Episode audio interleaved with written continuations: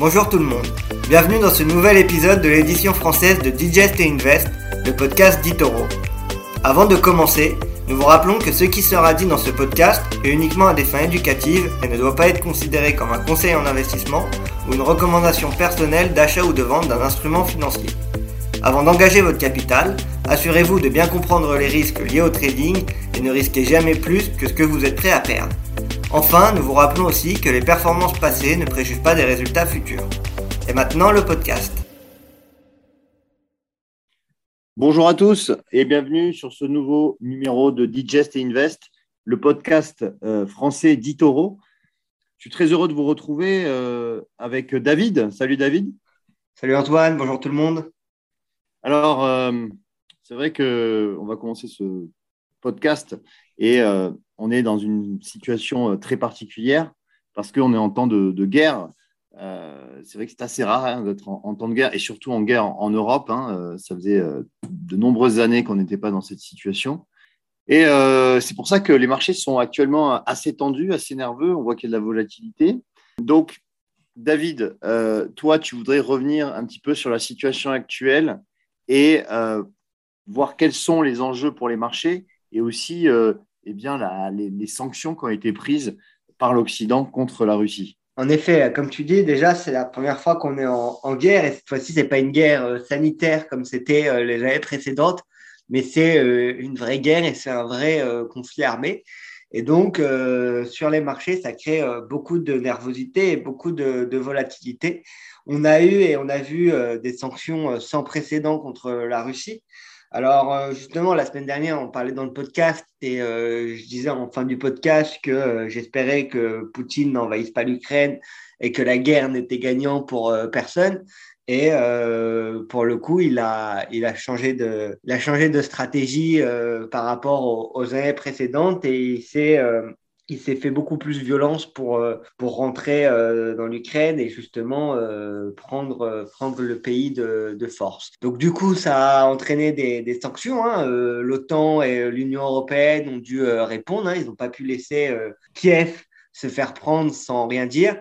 Et du coup, les, les meilleurs euh, moyens et les meilleures sanctions qu'on ait euh, trouvées de notre côté, c'est surtout des sanctions euh, économiques. Donc, dans les différentes sanctions qu'on a prises, la première qui fait beaucoup parler, c'est la sortie de la Russie du système interbancaire SWIFT, où ça, il y a énormément de monde qui en, ont, en ont parlé et ça a un rôle très, très important pour justement la, la, souveraineté monétaire russe et pour la place de la Russie dans le, dans le monde. Ensuite, on a aussi gelé 630 milliards d'avoirs qui étaient détenus par la Banque centrale dans des devises euh, étrangères, donc que ce soit du euh, dollar, de l'euro ou même euh, de l'or. Et puis ensuite, on a vu que toutes les transactions de la Banque centrale russe, elles avaient été bloquées par le ministère européen des Affaires étrangères. Et ensuite, on voit aussi que Washington a décidé d'interdire toute transaction avec l'Institut monétaire russe donc on voit vraiment que nous, en, Europe, les projets de l'Europe et de l'OTAN, c'est vraiment euh, d'essayer euh, d'isoler la Russie pour euh, essayer de faire pression sur euh, le président russe euh, Vladimir Poutine. Et puis, euh, en plus de ces sanctions financières, il y a aussi eu différentes sanctions culturelles. Par exemple, quelque chose qui a fait beaucoup parler, c'est le fait qu'on ait décidé de retirer les clubs russes de toute compétition de foot, hein, que ce soit par exemple la, Ligue des Champions ou la Coupe de l'UEFA. Et puis, on a décidé aussi en Europe d'aider l'Ukraine en, les, en leur fournissant notamment des, des armes. Donc, tout ça, ça crée une situation euh, sans précédent sur les marchés. Alors, pour le moment, on a des marchés, mais on y reviendra un peu plus tard, qui euh, tiennent bien. Les marchés qui sont vraiment le, le plus impactés, hein, c'est euh, vraiment les, les marchés russes pour le moment, qui eux se sont, se sont écroulés. Alors pour compléter ce que tu as dit, David, effectivement, c'est vrai que alors c'est vrai qu'on n'imaginait pas euh, Poutine euh, aller aussi loin euh, dans l'invasion en Ukraine, et notamment Kiev. Hein. c'est vrai qu'on n'imaginait pas que Kiev serait prise d'assaut comme ça. Et de l'autre côté, les sanctions hein, de, donc de l'OTAN, l'Union européenne, les États-Unis. Et ce qui, est assez intéressant de voir, c'est que les sanctions sont très virulentes, et, et également Poutine n'imaginait pas qu'il y allait avoir finalement quasiment toute la planète contre lui, à part bien sûr la Chine et certains, certains euh, de ses alliés, mais il n'y en a pas beaucoup des alliés. Et, euh, du coup, euh, quand on regarde déjà par exemple le, président américain hier, Biden, qui a traité Poutine de dictateur, qui a annoncé que tous les avoirs des milliardaires russes allaient être gelés aux États-Unis. On a aussi la Suisse, alors la Suisse qui, est sortie de sa neutralité et qui suit les sanctions de l'Union européenne faut savoir qu'il y a un tiers euh, euh, de l'argent euh, des oligarques russes qui est placé en Suisse, hein, donc ça va quand même leur faire très mal. Et on voit que la, bah, c'est vraiment une, riposte qui est très violente. Et, donc, du coup, bah, ça, c'est bien sûr ça, ça se répercute sur les marchés financiers parce que c'est très mauvais, hein, c'est ce genre, ce genre d'annonce.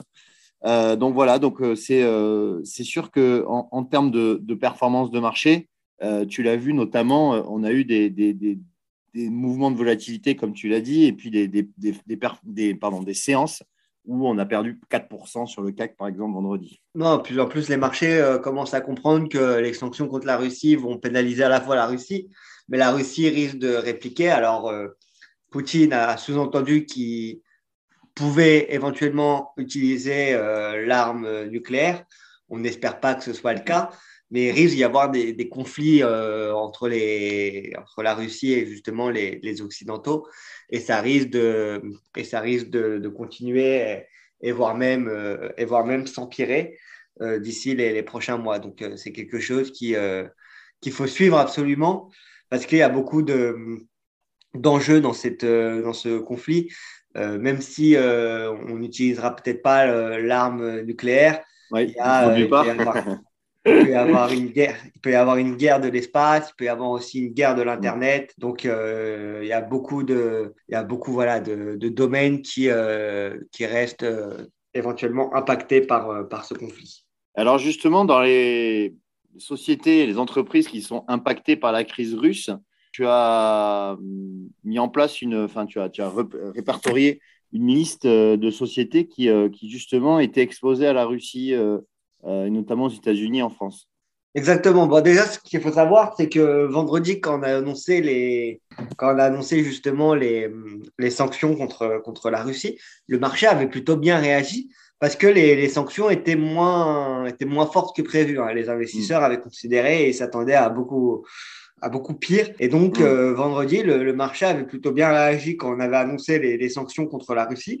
Et puis, euh, le conflit a, a, évolué malheureusement en ce début de semaine. Les sanctions se sont euh, durcies et on voit que justement le CAC qui gagnait presque 4% vendredi reculait en ce début de semaine. Pareil pour les marchés américains qui pour le moment arrivaient à plutôt bien se maintenir. On a vu le Dow Jones notamment qui a euh, beaucoup reculé. Et ce qui est assez intéressant de noter, c'est que ça dépend des, secteurs en fait en ce moment. Hein. Il, y a, certains secteurs qui sont euh, très touchés et il y en a d'autres qui le sont euh, un peu moins. Donc dans les secteurs les, plus touchés, on peut notamment penser aux valeurs bancaires ou aux valeurs automobiles qui elles ont, beaucoup souffert du, conflit, alors que euh, d'autres valeurs, hein, par exemple les valeurs tech ou celles notamment des énergies renouvelables, hein, des énergies vertes, elles ont commencé à, à bien rebondir. Donc ce sera assez intéressant de voir comment le conflit va impacter les, les marchés. Alors, ce qu'il faut savoir, c'est que d'après euh, Bank of America, le S&P dans son ensemble, il n'est pas euh, posé euh, de façon très importante à la Russie parce que euh, Bank America estime que justement le S&P dans son ensemble, il est exposé qu'à hauteur de 0,1% à la Russie. Et donc après, bien évidemment, dans toutes les actions qu'il y a, il y en a qui sont plus exposées que d'autres euh, justement au, conflit, notamment euh, tout ce qui est euh, société de consommation courante qui vendent, euh, qui vendent des produits en, Russie. Donc, on peut penser notamment à, à Philip Morris. Philip Morris, c'est l'une des entreprises américaines les plus exposées justement à, à ce conflit parce que plus de 8% de ses ventes euh, proviennent de, la Russie. Donc, euh, ça risque d'être une entreprise qui risque d'être euh, un peu, voire beaucoup impactée justement par ce conflit. Ensuite, comme je le disais, donc on a toutes les entreprises de sociétés de consommation courante. Donc là, on va penser notamment à des sociétés de nourriture ou de boissons. Par exemple, on va penser à PepsiCo ou à Coca-Cola. Euh, PepsiCo, euh, eux, ils ont 5% de leur marché qui est exposé à la, Russie. Coca-Cola, ils ont 2% de leurs ventes qui sont exposées à, la Russie. Sinon, on va retrouver des sociétés comme euh, Mondelez International, donc euh, qui est la société mère de, par exemple, Oreo, Milka ou ce genre de choses, qui, elle, est exposée à 5% sur la Russie. Et puis ensuite, on a des géants comme Protect Gamble ou Colgate, qui sont exposés à 2% à, la Russie chacun. Donc voilà, toutes ces entreprises pourraient être éventuellement impactées par le conflit russe. Et en France, on a aussi quelques entreprises qui ont beaucoup souffert de, ce conflit-là. On a notamment la, Société Générale qui est l'un des, euh, plus grands perdants euh, suite au, conflit, hein, parce que euh, avec leur filiale Rosebank, ils sont quand même très très exposés à ce marché-là. On a sinon dans le secteur euh, énergétique et dans le secteur pétrolier, on a Total Energy, qui bien évidemment est aussi exposé euh, à, la, à la Russie, et puis euh, Renault, qui est, fortement exposé à, ce marché. Donc voilà, on voit qu'il y a beaucoup d'entreprises qui sont aussi exposées au marché russe. Et donc, je le disais, on disait, on parlait des sanctions contre la Russie, mais aussi on peut anticiper que ces sanctions contre la Russie, bah, la Russie décide d'y répondre. Et donc, on peut anticiper que d'ici les prochaines semaines, les prochains mois, même en tant que Français, on risque d'avoir une hausse du, euh, du, gaz et une hausse notamment euh, du pétrole ou, ou, ce genre de choses. Toutes les matières premières en provenance de, de Russie, ça risque, ça risque d'augmenter, donc ça risque aussi d'impacter nos vies, en plus de euh, impacter les, les, marchés financiers et toutes les entreprises que j'évoquais euh, juste avant, qui sont assez fortement exposées au, au marché russe.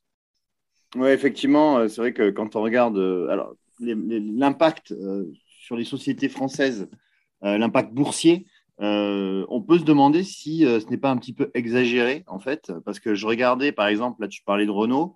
Renault, par exemple, a perdu 35% depuis le début de l'annonce de la guerre en Russie, donc dans deux semaines, sachant que, bien évidemment, elle a sa filiale, donc c'est propriétaire de la marque Lada, hein, qui est vendue essentiellement et qui est produit en Russie, mais en fait, la, la, la marque, ces voitures sont vendues à 90% en Russie. En fait, le risque porte sur plutôt l'importation des, pièces détachées. Et c'est vrai que ça, représente à peu près 8% du bénéfice de Renault. Donc, on peut se demander si les 35% de baisse euh, correspondent à la réalité euh, économique. Donc et puis, pareil pour euh, Société Générale, t'en parlais, hein, elle a perdu plus de, 30% aussi en deux semaines. voilà, on voit que ces sociétés, effectivement, sont, exposées à la Russie, mais elles se font pour employer un terme trop, grossier, se font bah, désinguer en, bourse. du coup, bah, voilà, on peut se demander peut-être que bah, lorsque le, conflit va, se calmer, alors c'est peut-être pas pour tout de suite, hein, mais on, peut, se poser la question de se demander si ces sociétés ne vont pas rebondir à un moment donné, puisque elles ont quand même des fondamentaux économiques qui sont quand même présents. Euh, et, voilà. Alors ensuite, euh, c'est vrai que tu parlais aussi du, pétrole et du gaz. C'est vrai que ça, quand on voit que le, pétrole euh, hier a, atteint un, niveau à 110 dollars le baril, donc là on, revient vraiment sur des, niveaux plus vus depuis plus, de 8 ans. Et ça va bien sûr s'impacter sur, bah, les prix du, les prix de l'essence. Hein. On voit d'ailleurs que l'essence est au plus haut maintenant aussi depuis, depuis plus de 10 ans. Donc euh, voilà, c'est euh, euh, c'est quand même une situation qui n'est pas évidente à, gérer, autant en bourse que dans la vie de tous les jours. ensuite.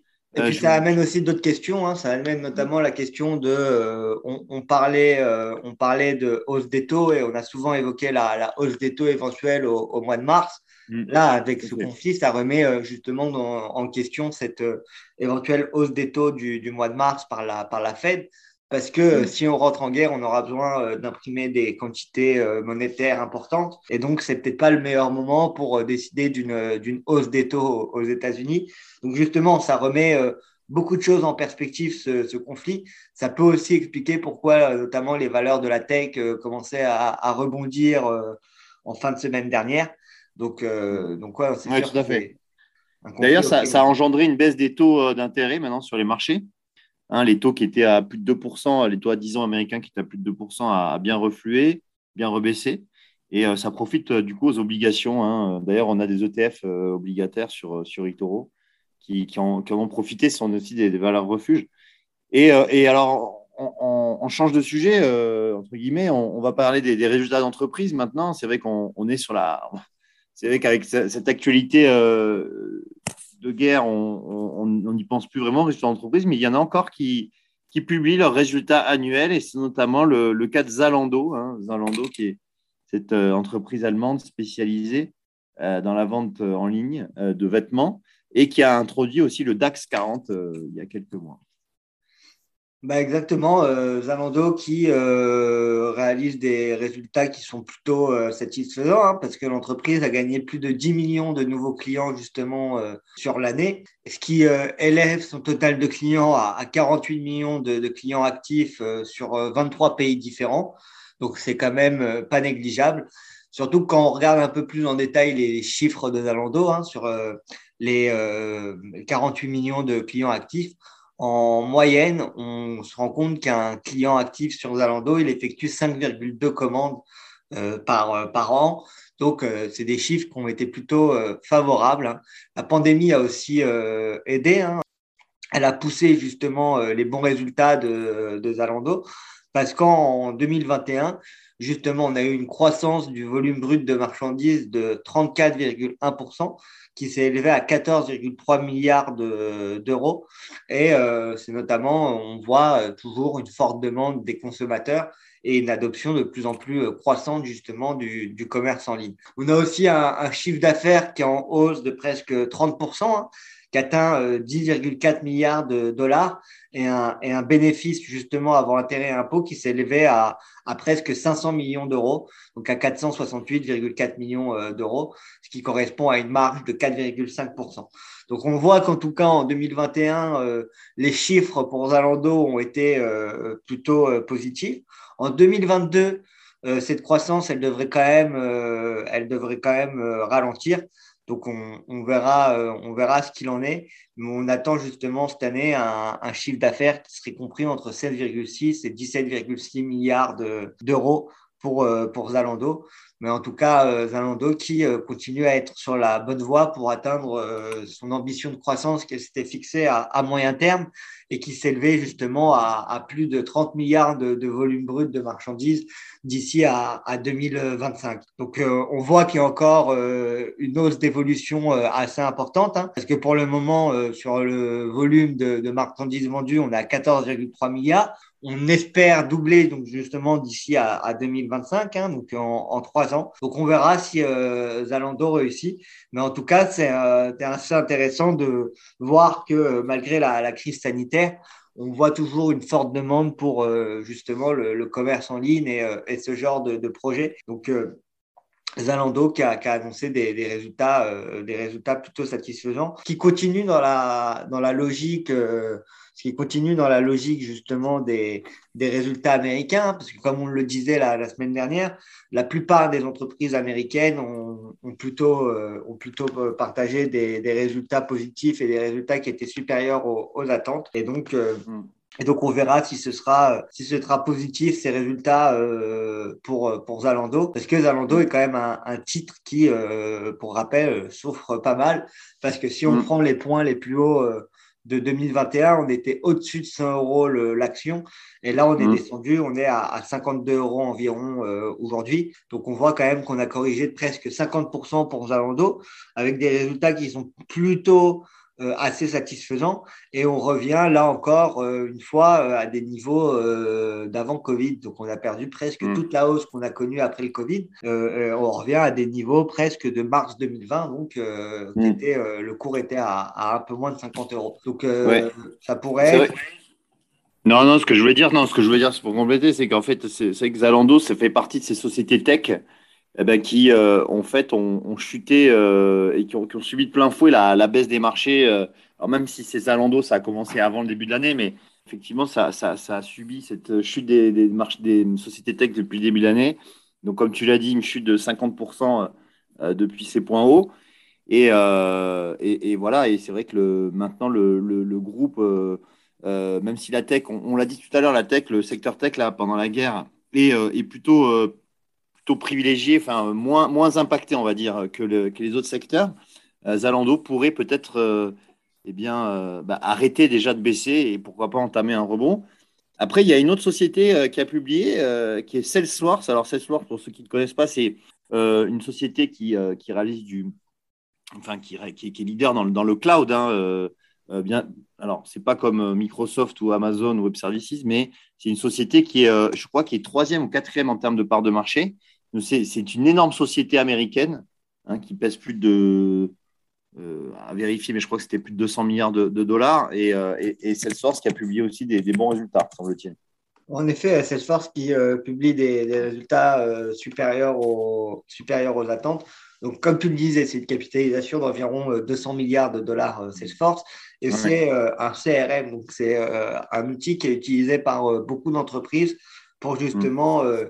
Classifier et trier toutes les données de leurs clients euh, de manière sécurisée et, dans, le, dans le cloud directement. Mm. après, notre, euh, ça aide notamment les, les vendeurs et les commerciaux à prendre des décisions plus informées, à connaître mieux leurs clients. Et donc, on voit que euh, justement là, c'était juste hier les, les, résultats, et on voit qu'ils ont réussi à, à dépasser les, les, attentes des analystes. Par exemple, si on regarde le bénéfice par action, il était attendu à 74 cents et il s'est élevé à 84 cents par action.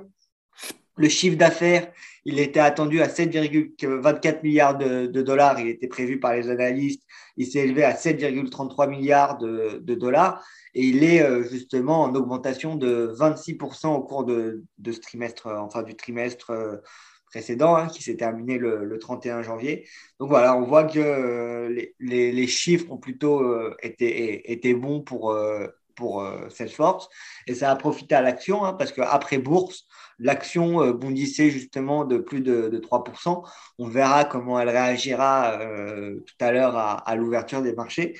Mais en tout cas, à la fin de l'annonce de ces résultats, euh, le marché était plutôt emballé. On a aussi appris pour Salesforce qu'il y allait avoir un, nouveau co-PDG qui allait rejoindre justement Marc Benioff, l'actuel CEO de, Salesforce qui se prénomme Fred Taylor, le, nouveau, et qui va, euh, donc, avec l'ancien Marc Benioff, euh, diriger le, groupe. Donc, on, verra aussi euh, quel sera l'effet de cette co-direction à, deux. Ça a été fait justement ce trimestre et ça va rentrer en, vigueur. Donc, on verra, mais Salesforce qui continue à bien performer. Hein. Pour rappel, Salesforce avait aussi racheté Slack il y a quelques, il y a quelques temps. Donc, tous, ces, tous ces signaux sont plutôt plutôt euh, assez intéressant euh, pour mm. Salesforce. Et puis, comme euh, pour les autres sociétés tech, c'est une société qui a aussi bien corrigé en, 2022, hein, en fin 2021, début, début 2022. On était à un peu plus de 300 dollars l'action. On est venu rebondir justement à, un peu en dessous des un peu en dessous des 200 dollars aux alentours des, des 185 dollars on est venu rebondir sur Salesforce et là, on est en train de repartir à la, à la hausse.